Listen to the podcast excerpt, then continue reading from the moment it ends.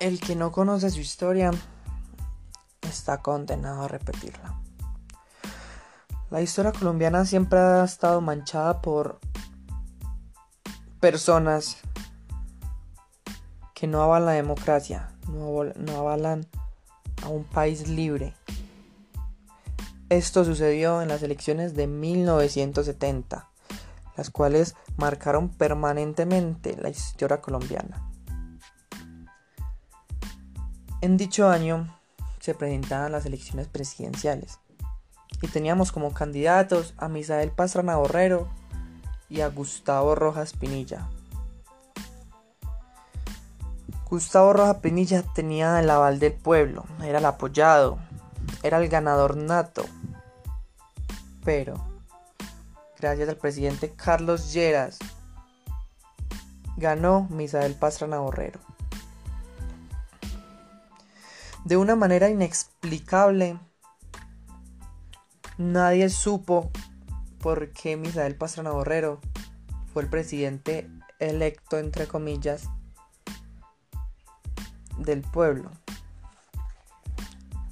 Algo andaba mal. Y las personas se dieron cuenta de esto gracias a que el presidente Carlos Lleras ordenó a las emisoras dejar de transmitir hechos sobre las elecciones y poner música en vez de esto. Esto genera un inconformismo total en las personas, creando una guerrilla liberal llamada Movimiento 19 de Abril, o mejor dicho, M19.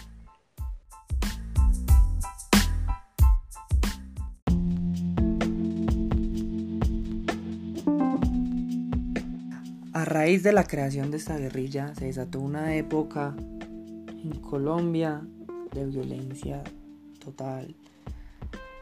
Uno de sus atentados más recordados, más memorables que marcaron con sangre a Colombia es la que se produjo el 6 de noviembre, el 6 de, noviembre de 1985 en el Palacio de Justicia en Bogotá, en donde 42 guerrilleros del M-19 implementaron la toma del Palacio de Justicia en una operación llamada Operación Antonio Nariño por los Derechos del Hombre.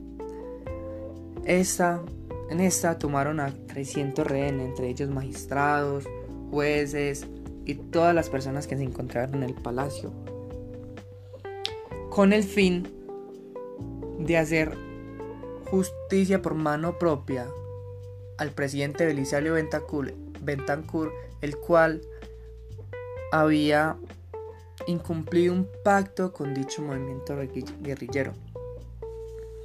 Fueron 27 horas de tragedia, 27 horas en que derramó mucha sangre.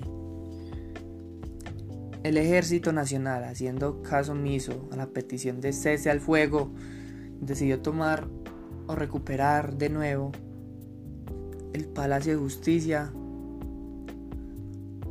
con armas, en las que hubo más de 77 muertos, entre ellas magistrados, guerrilleros, jueces, personas inocentes que trabajaban en el lugar.